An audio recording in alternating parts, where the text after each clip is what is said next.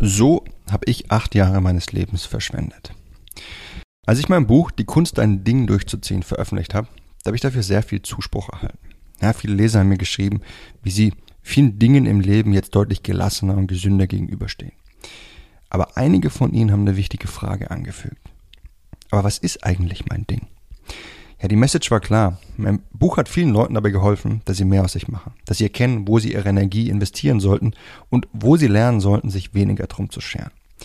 Aber was mein Buch nicht ausreichend beleuchtet hat, ist, wie jeder einzelne von uns den richtigen Weg in seinem Leben eigentlich findet. Mit anderen Worten, wie man sein Ding eben findet. Wenn du meine beiden letzten Folgen gehört hast, dann solltest du schon ganz heiß auf die heutige Folge sein, in der ich dir meine persönliche Geschichte erzähle, in der ich einen fatalen Fehler mit dir teile, wodurch ich acht Jahre meines Lebens regelrecht verschwendet habe und in der ich dir das System verrate, das ich hierbei entwickelt habe, um genau das zu finden, was ich wirklich aus meinem Leben machen wollte. Hi, mein Name ist Mark Lambert und meine Mission ist es, jedem Mann das Know-how zu geben und das aus seinem Liebesleben zu machen, was er sich wünscht und verdient. Seit über zehn Jahren coache ich Männer und zeige ihnen, wie sie Frauen mit der Macht ihrer Persönlichkeit von sich faszinieren. Angefangen vom ersten Augenkontakt über den ganzen Weg in eine Beziehung. Und das ohne sich zu verstellen oder dumme Methoden anzuwenden, die sich nicht nur dämlich anfühlen, sondern von den meisten Frauen auch so wahrgenommen werden. Bis heute habe ich mit meinen Coachings, Büchern und Seminaren über 200.000 Männern zu mehr Erfolg bei Frauen verhelfen können. Und die besten meiner Tipps zeige ich dir hier. Und das ist mein Verführer mit Persönlichkeit Podcast. Etwa die Hälfte der Zeit, die wir nicht mit Schlafen verbringen, verbringen wir auf der Arbeit. Ja, wir verbringen somit die Hälfte unseres Lebens, in welcher Zeit wir weder zu jung noch zu alt sind, um frei und selbstbestimmt zu handeln, mit unserer Arbeit. Und hier ist, wo das Ganze kritisch wird. Ja, führen wir den falschen Job aus und tun was in unserem Leben, was uns nicht erfüllt, dann verschwenden wir nicht nur unser halbes Leben. Die andere Hälfte unseres Lebens, die leidet maßgeblich mit darunter. Denn was tun wir, wenn wir mit unserem Arbeitsleben unzufrieden sind? Wir denken darüber nach. In unserer Freizeit, wenn wir im Bett liegen, im Urlaub. Wir übertragen unsere Unzufriedenheit auf unser restliches Leben. Und damit gefährden wir auch unsere Partnerschaft und unsere Gesundheit. Ja, deinen Weg im Leben zu finden, einfach das mit deinem Leben zu machen, was du wirklich möchtest, was dich glücklich macht, das ist deshalb so unglaublich wichtig. Und wenn du so wie ich bist, dann spürst du dieses Verlangen wahrscheinlich sehr intensiv. Und das bringt uns zu meiner persönlichen Geschichte und dem fatalen Fehler, den ich auf diesem Weg begangen habe und wie ich dieses System entwickelt habe, um tatsächlich das zu finden, was ich schon immer wirklich wollte. Ja, mit 19 Jahren, da hatte ich die Bundesagentur für Arbeit aufgesucht, weil ich damals gespürt habe, dass ich mich mit all diesen Wegen, die andere für mich gesehen haben, einfach nicht anfreunden konnte. Ja, Wege, die meine Freunde gingen und meine Eltern für mich im Sinn hatten. Und aus dem Grund hatte ich eben ein Beratungsgespräch vor Ort ausgemacht. Und eine Sache, die der Beamte zu mir gesagt hat, die ist mir bis heute im Kopf geblieben. Ja, er sagte, etwa die Hälfte deiner Zeit verbringst du auf der Arbeit und die andere Hälfte mit deiner Partnerin. Ja, so weit, so gut. Das habe ich, habe auch ich dir bereits gesagt. Aber mit dem Folgenden hatte er bei mir den Nagel auf den Kopf getroffen. Entscheiden deine Eltern auch, wen du heiratest? Ja, die Message hatte gesessen. Mir wurde klar, dass ich einfach viel zu sehr von der Meinung anderer, im Speziellen bei mir, der Meinung meiner Eltern abhängig war. Ja, in den Tagen und Wochen nach diesem Gespräch, da war ich wirklich sehr nachdenklich. Ich habe mich davor gestreut, jetzt nach meinem Abitur einfach zu studieren und eben das zu tun, was meine Eltern oder was andere in mir sehen wollten. Die Vorstellung hat mich einfach irgendwie fertig gemacht. Ich wollte einfach nicht mit meinem Leben was machen, was mir keinen Spaß macht, was mich nicht erfüllt, nur weil es eben alle anderen tun. Aber zur selben Zeit hatte ich einfach keine Ahnung, was ich stattdessen machen wollte. Ja, ich war wirklich voller Tatendrang. Ich wollte nicht auf der faulen Haut rumsitzen, aber das, was einfach andere für mich im Sinn hatten, das hat bei mir einfach dazu geführt, dass ich mich unglaublich schlecht gefühlt habe. Aber was ist es stattdessen, was ich aus meinem Leben machen sollte, wenn es nicht die Wege sind, die anderen mir sehen wollten? Wie kann ich das rausfinden, was ich wirklich will? Ja, bei dieser Fragestellung, da hat mir die Beratung bei der Bundesagentur nicht weitergeholfen. Ich fühlte mich irgendwie gefangen. Ja, so als wollte ich loslegen, mein Leben richtig anzugehen, die ganze Energie rauslassen. Aber andererseits, als hätte ich so viel Ballast mit mir, den ich loswerden müsste, der mich irgendwie runterzieht. Ballast, der mich wie Blei einfach davon abhält, mich auf einen Weg zu begeben und dann Korrekturen auf diesem Weg vorzunehmen, wenn ich merken würde, dass er doch nicht der richtige ist. Ja, und aus einer Kurzschlussreaktion heraus habe ich dann den Flug gebucht und ich bin nach Brasilien geflogen. Allein, mit 19 Jahren. Meine Absicht war es, die Fesseln zu lösen, die mich in Deutschland gefangen haben. Und natürlich auch, um mich noch nicht an einen Weg binden zu müssen, bei dem sich mir die Nackenhaare aufstellten. Und für ein paar Monate war ich dann in Brasilien, bis ich dann weiter nach Australien gereist bin und insgesamt ein gutes Jahr unterwegs war. Und während meines Auslandsaufenthalts war ich zum ersten Mal auf mich allein gestellt. Ich musste erleben, was es bedeutet, kein Geld zu haben, nicht zu wissen, wo die nächste, wo ich die nächste Nacht verbringe oder wie ich an Geld komme. Ich musste erleben, was es bedeutet, harte körperliche Arbeit auszuführen und immer wieder Zeitarbeitjobs anzunehmen, um mich von Wasser und Toast zu ernähren. Und als ich dann bei zwei Jobs in Sydney jene Verwarnung kassiert habe, weil ich mich während der Arbeitszeit hingesetzt habe und ein anderes Mal, weil ich gerade einen kleinen Happen gegessen habe, da war mir zumindest eine Sache klar, nämlich dass ich keinen Job ausführen möchte, bei dem ich nicht mal meine simpelsten Grundbedürfnisse stillen könnte. Mich hinzusetzen, auszuruhen und was zu essen. Ja, in diesem einen Jahr wurde wirklich meine kleine Welt aufgewirbelt. Und ich begann ganz unten, auf der untersten Stufe unserer Bedürfnisse, unseren körperlichen Grundbedürfnissen. Denn wie du bereits bestimmt weißt, haben wir Menschen eine Hierarchie an Bedürfnissen und ganz unten stehen unsere körperlichen Grundbedürfnisse. Dazu zählen zum Beispiel Essen und Trinken. Die Sinnfrage auf der anderen Seite, ja, also einen Job zu haben, der uns einen tieferen Sinn stiftet, das ist hingegen unser höchstes Bedürfnis, ganz am anderen Ende dieser, dieser Pyramide. Eines, nach dem wir nur dann streben, wenn unsere niedrigeren, dringlicheren Grundbedürfnisse gestillt sind. Ja, all die Jahre meiner Jugend, da waren diese Grundbedürfnisse gestillt. Und ich denke, das geht den meisten von uns in der heutigen Zeit so, zumindest in der westlichen Welt. Wir hungern nicht, wir fühlen uns sicher, wir haben Freunde und Familie und die meisten von uns könnten auch jederzeit einen Job ausführen, bei dem wir eine gewisse Wertschätzung erhalten würden.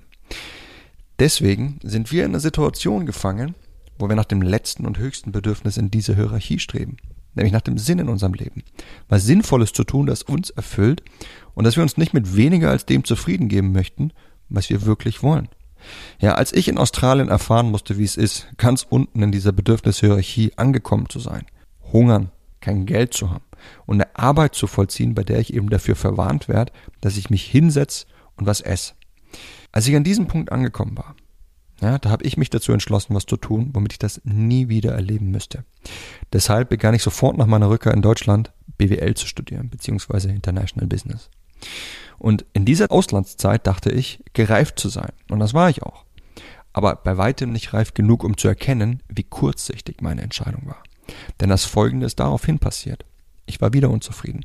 Es hat nicht lange gedauert, bis ich an dem Punkt stand, alles hinschmeißen zu wollen. Da alle meine anderen Grundbedürfnisse, jetzt wo ich ja wieder in Deutschland war, wieder gestillt waren. Ich musste nicht mehr hungern. Ich konnte mich hinsetzen. Ich habe auch Wertschätzung bekommen. All die anderen Bedürfnisse, so dass ich wieder mit der Sinnfrage konfrontiert war und ich einfach keinerlei Sinn in dem sah, woraufhin mein Studium abgezielt hat. Und auch all die Wetteifer von meinen Kommilitonen, um in großen Konzernen ein begehrtes Praktikum in den Semesterferien zu ergattern, die haben mir eher die Nackenhaare aufgestellt, als mich dafür irgendwie zu ermutigen, mich mal irgendwo zu bewerben. Aber nichtsdestotrotz habe ich aufgrund dieser gefühlten Alternativlosigkeit, was ich sonst tun sollte, mein Bachelorstudium immer weiter durchgezogen. Aber zum Ende meines Bachelors, da wurden die Zweifel in mir immer größer. Ja, die Stelle im Konzern, die ich angefangen habe, die hat mir nicht wirklich gefallen. Und das, wobei ich sagen muss, ich hatte echt einen Top-Chef und Top-Kollegen. Und trotzdem, es hat mir einfach nicht einfach nicht gefallen. Es hat sich für mich falsch angefühlt. Und das war auch die Zeit, in der ich begann, nebenberuflich Männer zu coachen. In dem ich selbst mehr Erfolg beim anderen Geschlecht bekam. Ja, eine Sache, für die ich mich schon seit jeher wahrscheinlich begeistern kann. Und wie sich das Ganze entwickelt hat, ja, das weißt du sicherlich. Mein Projekt hat unglaublichen Anklang gefunden. Ich habe mein Buch geschrieben. Es wurde zig, zehntausende Mal verkauft. Mein Unternehmen wuchs rasant und jetzt seit einigen Jahren, mittlerweile seit über, über einem Jahrzehnt, habe ich den Umschwung gemacht, mich auch auf allgemeinere Fragestellungen unseres Lebens zu fokussieren. Aber damals, ja, da hatte ich noch nicht den Mut, mich voll und ganz auf diesen Weg einzulassen. Also habe ich noch einen Master draufgesetzt nach meinem Bachelor. Nicht aber, weil er mich so sehr interessierte, sondern weil ich keine Lücke in meinem Lebenslauf wollte. Eine Tatsache, die es mir schwerer machen würde, wenn ich doch den Weg gehe, den andere in mir sehen wollten. Ja, mein einjähriges Auslandserlebnis, das hatte mich einfach so stark geprägt, dass ich nicht schon früher den Mut gefasst habe, den Weg zu beenden, den ich nur aus Angst eingeschlagen habe, mein Leben irgendwie dauerhaft am Rande der Armutsgrenze zu erleben und um es den Personen eben recht zu machen, die schon immer diesen Weg für mich im Sinn hatten.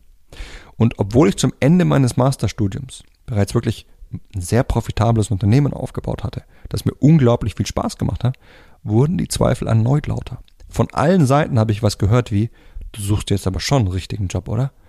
Aber dieses Mal habe ich mir geschworen, es durchzuziehen. Ja, die letzten Jahre, die hatten gereicht, in denen ich nur so vor mir hergedümpelt habe und keine wirkliche Perspektive in meinem Leben sah, die mich erfüllte, wann immer ich daran denken musste, was ich jetzt eigentlich aus meinem Leben machen möchte.